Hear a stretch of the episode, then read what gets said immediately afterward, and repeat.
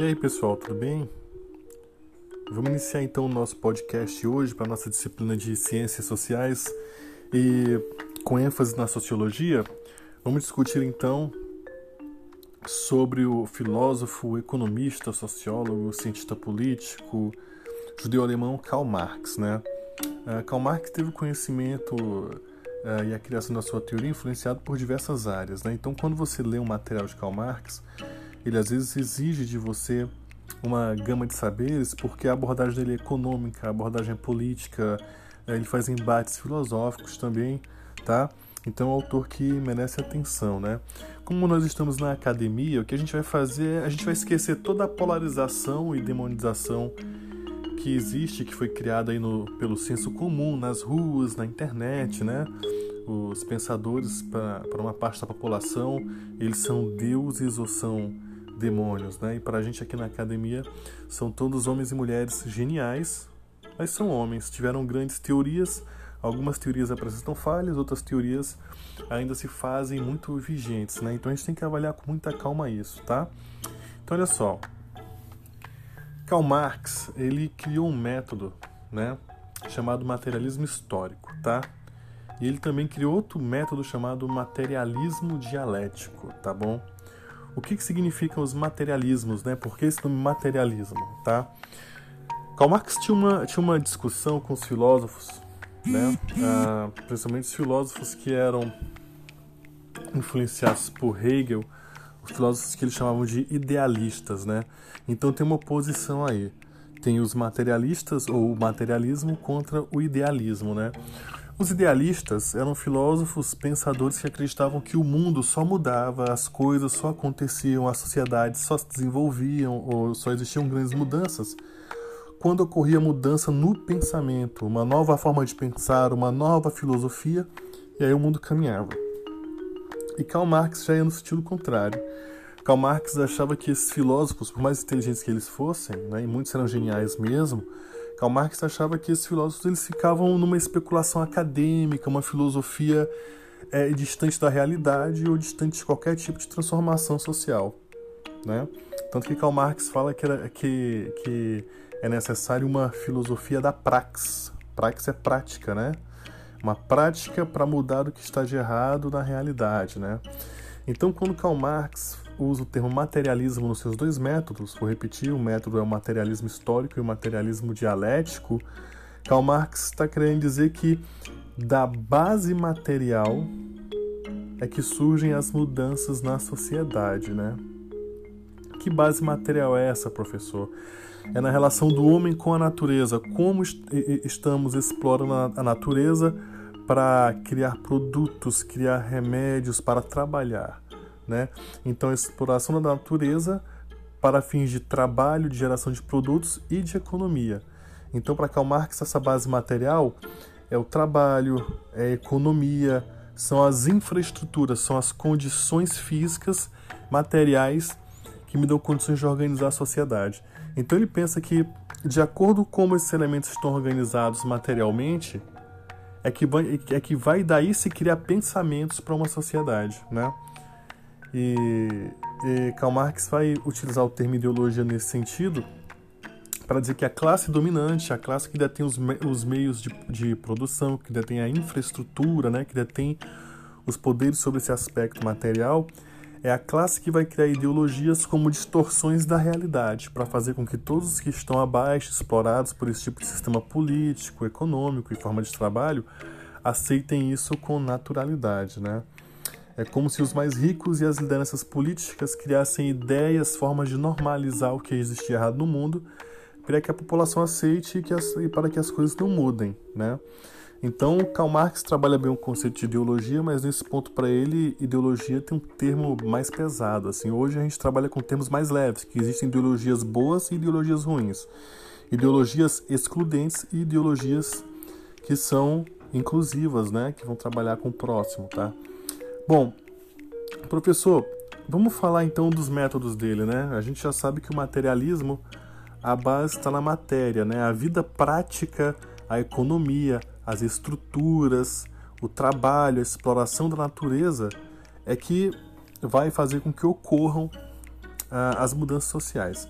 Então, o materialismo histórico, ele é um método de análise da sociedade baseado na economia e na história, né, para compreender o mundo através das transformações ocorridas nas relações de classe, produção e do trabalho. Esse método defende que esses fatores vão influenciar as ideologias, valores, filosofias e mudanças da sociedade, né?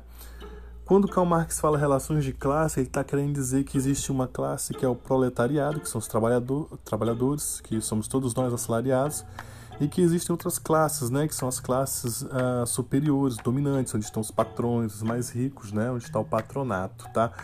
Então, para Karl Marx, sempre existiu na história da humanidade uma tônica de confronto entre essas classes. E essa luta de classes é o que faz com que o mundo mude. Né?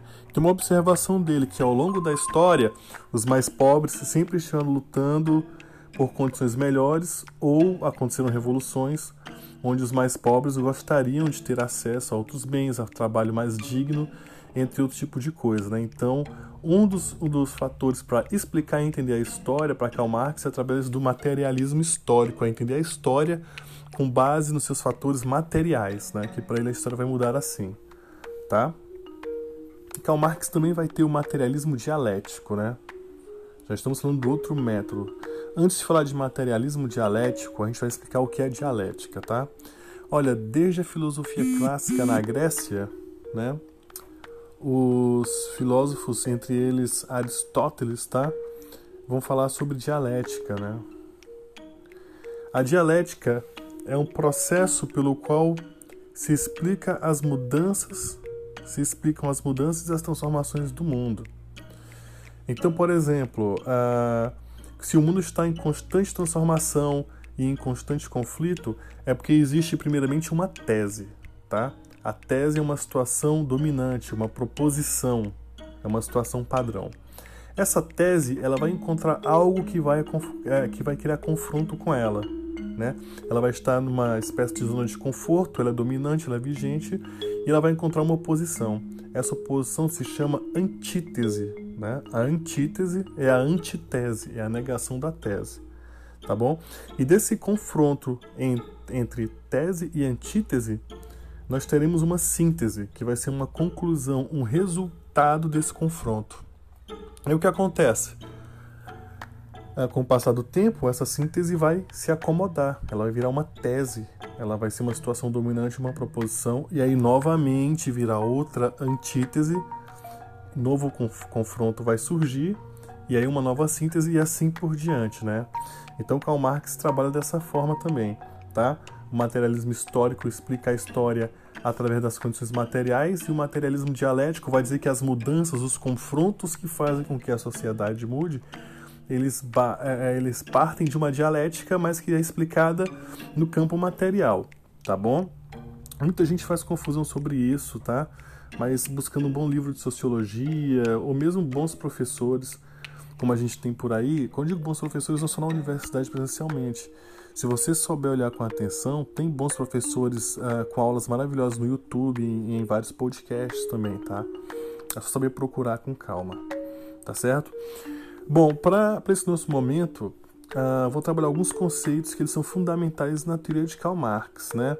Uh, são, por exemplo, alienação, um termo muito utilizado hoje em dia, mais-valia, ideologia, infraestrutura e superestrutura e luta de classes, tá bom?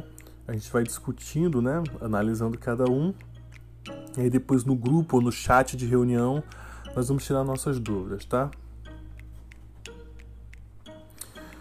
Bom, e aí para explicar a questão de Karl Marx uh, do materialismo e também falar sobre trabalho, forças de produção, é, a gente vai ter agora uma citação do próprio Karl Marx que vai nos dizer a seguinte coisa, né? Vamos lá.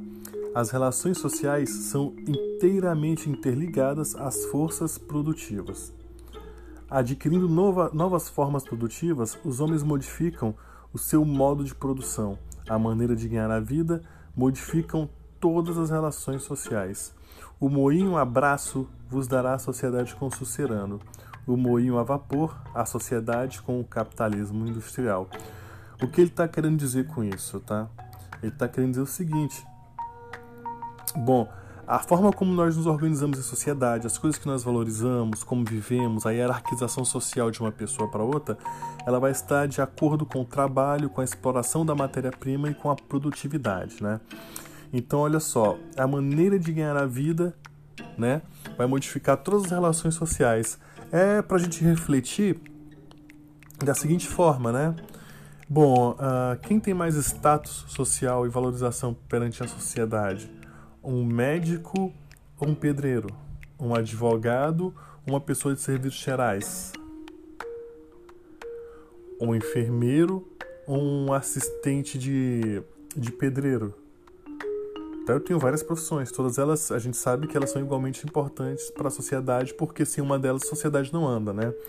Então agora nós estamos vendo nós precisamos muito, nesse momento de pandemia, uh, da, da, da, dos especialistas, dos trabalhadores da área da saúde e do saneamento básico. E precisamos de todos. Precisamos de coleta de lixo, precisamos de técnicos de enfermagem, né?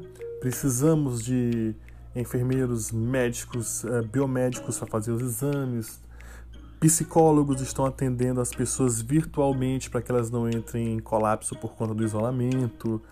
Uh, estamos vendo que não só tem a coleta de lixo, mas tem a questão de ter água para nossa higiene. Então, os profissionais que trabalham com a questão da água e do esgoto também. Quer dizer, então a gente sabe que todos são igualmente importantes, mas ainda assim a sociedade hierarquiza de, de acordo com a produtividade e com o status que isso tem.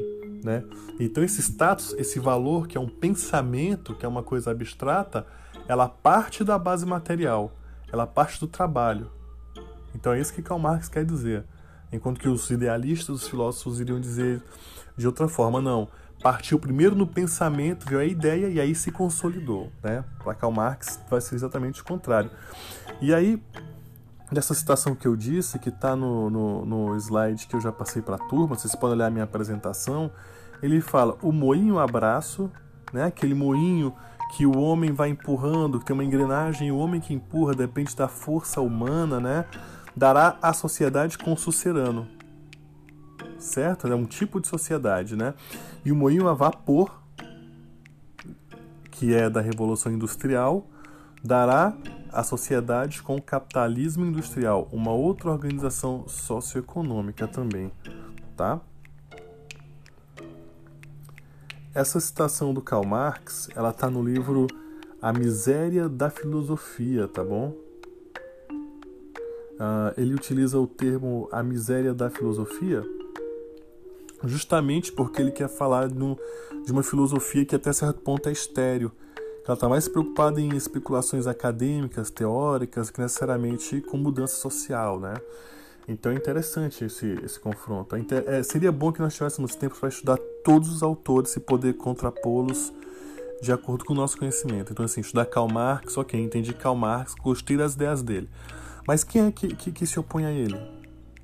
Que ideia é essa? Que teoria é essa? Eu vou, vou estudar, vou ver se é interessante. Aí eu mesmo posso escolher o meu autor de preferência, né? Pra gente não ficar refém, de repente, de um professor, de um amigo, ou de uma ideia que vem pra gente muito mal acabada pela sociedade, é, levando em conta que o senso comum, a produção de conteúdo equivocado ou produzido de forma proposital para enganar as pessoas hoje é muito grande, né? Então é muito fácil estar enganado. Então conhecer os autores e os livros, as obras é sempre a melhor maneira, tá?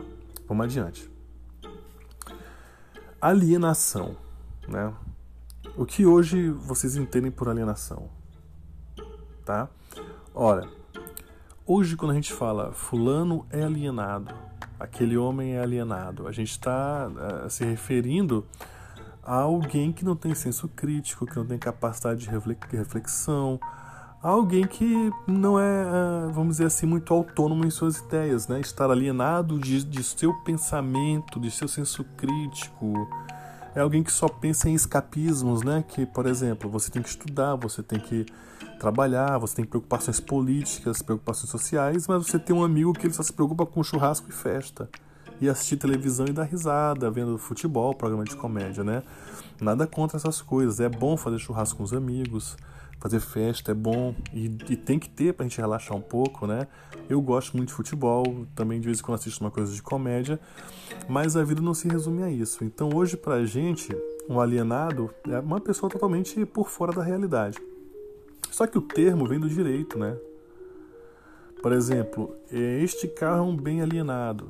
Quer dizer, ele tinha um dono, esse dono não pagou todas as prestações, o banco tomou e devolveu para a concessionária para que ela ache um novo dono e eles possam ter lucro em cima daquele bem, né? Então Karl Marx vai usar alienação para falar assim: olha, uh, o homem não é mais dono do seu trabalho, tá? Marx toma o termo alienação emprestado do direito para descrever a alienação do homem em relação ao seu trabalho. No século XIX, o homem passa a vender o seu tempo e a sua força de trabalho para o empregador, que Marx chama de capitalista. Assim, o trabalhador deixa de ser dono do seu trabalho e do que produz. Antes, antes do capitalismo industrial, o artesão ele definia o tempo para entregar o produto e o preço. Então ele era dono do trabalho dele.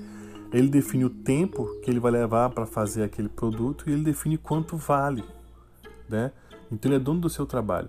E com essa nova organização social que vem do trabalho, da revolução industrial, do capitalismo industrial, o homem agora ele vendeu o tempo e a força dele para o patrão. Então o patrão paga por fração de tempo, paga pouco por cada tempo, e o homem não tem nenhuma posse sobre o que ele produz. Tá? Então isso é para se refletir. Então ele deixa de ser dono do seu trabalho, de fato deixa de ser dono do seu trabalho, porque a fração paga sempre menos, né? Por quê? Porque se esse homem ganhar muito, o suficiente para ele ter autonomia financeira e independência, ele não volta para o trabalho. E a, a, as indústrias, as fábricas, as empresas, elas precisam das pessoas trabalhando para gerar riqueza, para ter lucro, né?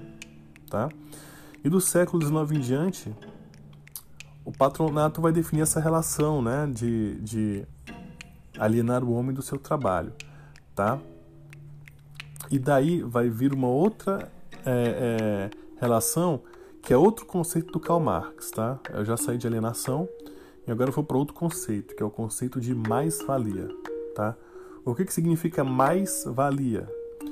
O trabalhador recebe muito menos do que deveria receber em uma relação de trabalho honesta. Quer dizer, todo mundo que trabalha ganha bem menos do que deveria numa relação justa. Não é simplesmente que as pessoas querem ganhar mais ou porque elas precisam ganhar mais.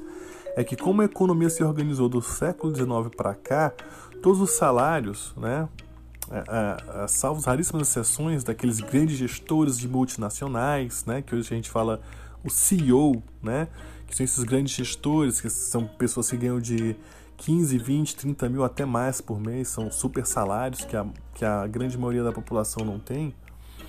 Todas as pessoas recebem bem menos e isso é feito de forma calculada. Então as pessoas recebem por hora, é, por diária, né? De uma forma que o lucro do patrão ou da empresa ele não venha só no produto ou no serviço que ele vende, mas o lucro também está embutido aí, em pagar pouco para quem trabalha para mim. Então isso é a mais-valia.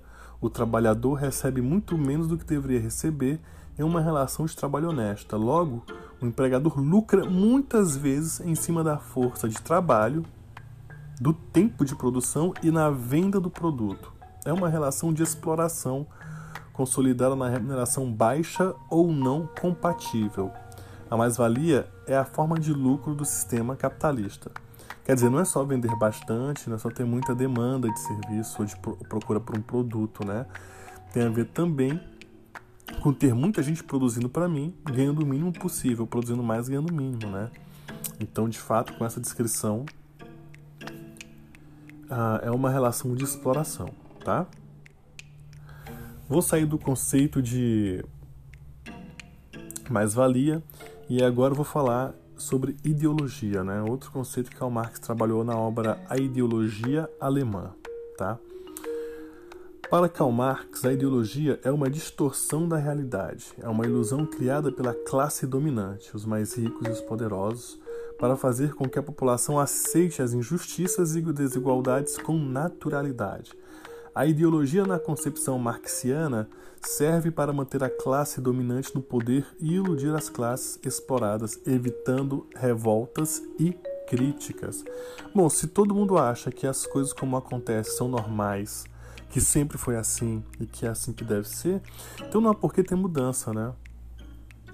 Então, a, ideologia é um negócio tão sério que ela vai se alinhar a projetos educacionais e políticos onde não, não se deseja que os alunos estudem, por exemplo, filosofia, sociologia, política, economia, antropologia, que são disciplinas que fazem pensar e entender a sociedade de forma crítica, né? Então, se eu não tenho ninguém criticando, é porque a situação pode continuar, está indo bem, né?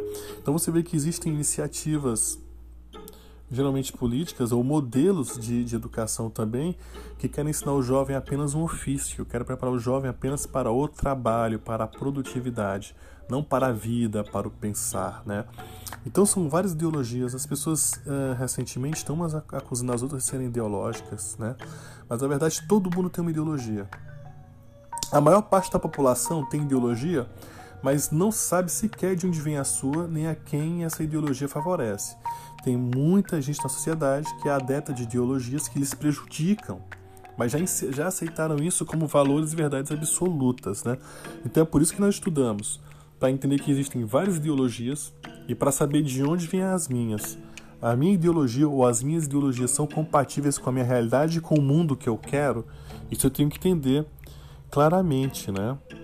Tá? Então a ideologia pode vir por uma filosofia, a ideologia pode vir até por um tipo de ciência, pode vir por uma, por uma proposta política, pode vir por uma proposta religiosa, a ideologia pode vir por um modo de fazer arte, né? Então, Karl Marx tinha essa, essa visão muito crítica da ideologia, porque para ele a ideologia só servia para fazer com que a classe dominante ficasse no poder e que ela pudesse enganar por muito mais tempo a sociedade tirar proveito dela, principalmente dos mais pobres e dos trabalhadores, né? Hoje, como eu já falei para vocês, existem outras visões que ter ideologia é normal e não é errado ter ideologia, né? É errado é não saber de onde vem ou ter uma ideologia que é excludente, uma ideologia que é violenta, uma ideologia que não se preocupa com o próximo nem com a sociedade, tá? Então, bom, vou sair do conceito de ideologia e abordar os conceitos de infraestrutura e superestrutura, tá? Primeiro a infra, né? A infraestrutura é a base material, condições de produção, como exploramos a natureza, como trabalhamos, como estão estruturadas as fábricas do trabalho. O próprio trabalho faz parte da infraestrutura, a exploração da natureza, a relação de classes, né, como os trabalhadores e os patrões se entendem ou se confrontam, como negociam, estão satisfeitos. É, um, é uma relação onde há uma, uma, uma equidade de força, é uma relação totalmente desigual, onde uma é explorada e não aceita. Né? Então, essa base material da infraestrutura são as condições que vão estruturar a sociedade e definir como a elite criará uma ideologia. Né? Bom, e a superestrutura? A superestrutura é o campo das ideias e das filosofias que surgem depois da base material. Tá? Então são as leis, por exemplo, nós, nós temos uma constituição e um corpo de leis, né? vários códigos, código penal, código civil, etc. Né? Mas nós não participamos da elaboração dessas leis, onde homens poderosos, e alguns de fato são notáveis e merecem nosso respeito, mas homens muito poderosos e influentes elaboram leis. Né? Então, essas pessoas poderosas elaboram as leis, conhecem os funcionamentos, as falhas e as vantagens das leis, né? Então, as leis são um campo de superestrutura, porque as leis são coisas abstratas, são ideias, mas que organizam, regem a sociedade, têm poder sobre a nossa vida. Alguns dos valores religiosos também, eu não vou abordar porque não é ênfase da nossa disciplina, mas provavelmente quem pertence a uma religião ou quem estuda religião consegue identificar, né? Essas questões, tá? e as ideologias que são criadas pelos poderosos para justificar o funcionamento da sociedade unicamente ao seu valor, né?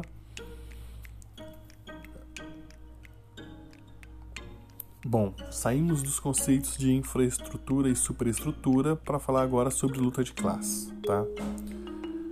Para Marx, o motor da história é a luta de classe. Né? Quando ele fala o motor da história, é o que faz com que a história ande, com que a sociedade mude, com que o mundo se transforme. Né? Todas as sociedades passaram por diversos confrontos e revoltas entre populares, proletariados e poderosos ricos. Estes conflitos ocasionam as mudanças sociais, novas formas de trabalho e outras formas de enxergar o mundo. Os poderosos estariam sempre a impor ideologicamente ou à força suas condições de mundo para os trabalhadores e menos favorecidos. Logo, o sentido de categoria ou classe, né, o sentido de classe, o pertencimento a um grupo, o pertencimento a uma categoria, é fundamental para combater as injustiças e melhorar a vida da população. Quer dizer, eu tenho que pertencer a um grupo, não, não porque eu sou obrigado a pertencer, mas eu tenho que saber é, qual é a minha condição, a qual grupo eu pertenço pelo que esse grupo luta. São as minhas bandeiras, são coisas que vão melhorar a minha vida e a vida de outras pessoas. Bom, professor, eu quero lutar só. Boa sorte. Vá, vai ser muito difícil lutar só. Se você cair, não vai ter ninguém para te levantar, né? E quando outros caírem, você não vai estar lá para ajudar as pessoas, né? Então, quando o sentido de classe ele só funciona quando a gente fala de coletividade, categoria. Os estudantes uh, reivindicam uma biblioteca melhor, os estudantes reivindicam laboratórios melhores, os estudantes reivindicam educação pública de qualidade, uma categoria, certo? É um sentido de classe. Os professores reivindicam é, melhoria nos seus salários. Os médicos da rede pública solicitam melhores condições para atender pacientes. Então, quer dizer, é uma classe, uma categoria que se, que, que se une para reivindicar melhorias, para lutar contra injustiças com os que estão de cima. Por que, que tem que ser coletivo todo mundo junto? Porque quem está em cima é muito poderoso. Uma pessoa só não chega, não é nem. Eu não digo que não vai chegar nem para discutir nem argumentar, não consegue chegar pelos próprios trâmites burocráticos, que é você conseguir falar com uma autoridade. Você primeiro é barrado no atendimento, depois você é barrado por um, por um primeiro chefe que é muito pequeno, depois você é barrado por um coordenador, no máximo você chega num secretário. Isso eu estou falando a âmbito municipal, né? Alguns de vocês conseguiriam falar com muita facilidade com o prefeito para fazer uma reivindicação séria, ou com o governador? Não. É difícil, né? Então, por isso que existem esses agrupamentos sociais, os movimentos sociais, as associações uh, comunitárias, entre várias outras, os sindicatos, certo? E por aí vai, tá? Muito importante isso. Bom, o pensamento de Karl Marx é, é, um dos pensamentos que marca uma ruptura na filosofia moderna ocidental, no nosso mundo, o mundo ocidental, né? Existia um antes e um depois de Karl Marx, né? E qual foi o grande trunfo dele? Karl Marx sempre foi muito competente em analisar política, trabalho, uh, filosofia, ele sempre foi muito bom. Tanto que se você pega alguns livros dele, está, estão, estão assinados como Marx e Engels, né? Friedrich Engels foi o grande parceiro de Karl Marx. O Engels uh, viu no Karl Marx muito potencial, muito talento e meio que financiou algumas de suas obras, né? Ele gostava do, da, da, filosofia de Karl Marx, ele lia o que Karl Marx escrevia e gostava, ele gostava dos discursos de Karl Marx. Karl Marx escreveu para jornal. E aí o Engels falou, pô, vou financiar os trabalhos do Karl Marx, né? O Engels foi um grande parceiro. Algumas coisas eles escreveram juntas, outras Karl Marx escreveu só. Né? Ele criou essa ruptura porque ele primeiro que ele criou uma teoria e criou uma metodologia. Isso é muito importante para o mundo da ciência. Então, Karl Marx é um grande filósofo e um grande cientista também. E segundo, que são poucos os intelectuais que conseguem decifrar e desvendar um fenômeno na sua época. Como assim, professor? Por exemplo, o Karl Marx descreveu muito bem e acertou com exatidão o que era o capitalismo no século XIX, certo? Tanto que muitos dos valores que Karl Marx utilizou nos seus conceitos como crítica, eles pertencem ainda à sociedade que nós vivemos. E nós não estamos mais no capitalismo industrial, que era o capitalismo da época do Karl Marx, nós estamos no capitalismo financeiro. A sociedade mudou muito, ainda assim muita coisa que ele avaliou, que ele disse, se mantém, né?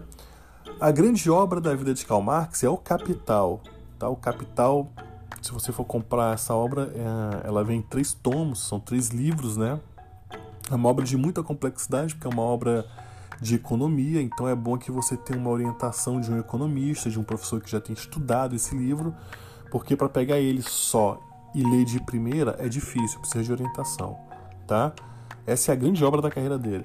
Mas tem também obras que são muito interessantes que já tem uma leitura mais fácil, como A Ideologia Alemã, onde tem um confronto dele com os idealistas, né, onde ele se coloca contra os idealistas e apresenta o conceito dele de ideologia. O manifesto do Partido Comunista é o mais simples de ler porque é um manifesto, quer dizer, não é uma teoria científica, é um posicionamento, né? Tá? É um posicionamento político, então é um, um trabalho fácil de ler. A Miséria da Filosofia é um livro também bem interessante para ler, tá? Eu recomendo esse. Existem os manuscritos deles, dele mais antigos que foram lançados recentemente também, tá certo? Eu acho que com as orientações que a gente tem e se alguns de vocês quiserem ler Karl Marx, podem começar pela ideologia alemã, pelo Manifesto Comunista ou pela Miséria da Filosofia. O Capital já é uma obra que pede mais preparo, embora eu ache importante que vocês pelo menos um dia tentem ler, né? Pra, pelo menos para sentir a dificuldade. E para dizer que você tentou ler uma obra das que é mais importante dentro do pensamento social, tá? Bom, uh, muito provavelmente vocês já leram ou já tiveram contato com alguma ideia, não só do Karl Marx, como de pensadores influenciados por ele, que é uma gama gigantesca de pensadores influenciados por Karl Marx. Assim como também existem os que se opõem, né? Existe um pensamento que se opõe à teoria de Karl Marx, e é legítimo, né? Nenhum pensamento tem a soberania ou a hegemonia do campo intelectual. Isso não pode acontecer. É bom que existam confrontos de ideias. Enquanto a sociedade tem confronto de ideias, ela não tem confrontos físicos, que são coisas que devemos evitar com todas as nossas forças. Tá bom? Então, eu espero ter ajudado vocês. Um super abraço e vocês podem tirar dúvidas comigo pelas mensagens ou mesmo no, no nosso chat, tá? Quando a gente fizer o nosso encontro no horário e no dia da nossa aula. Um abraço.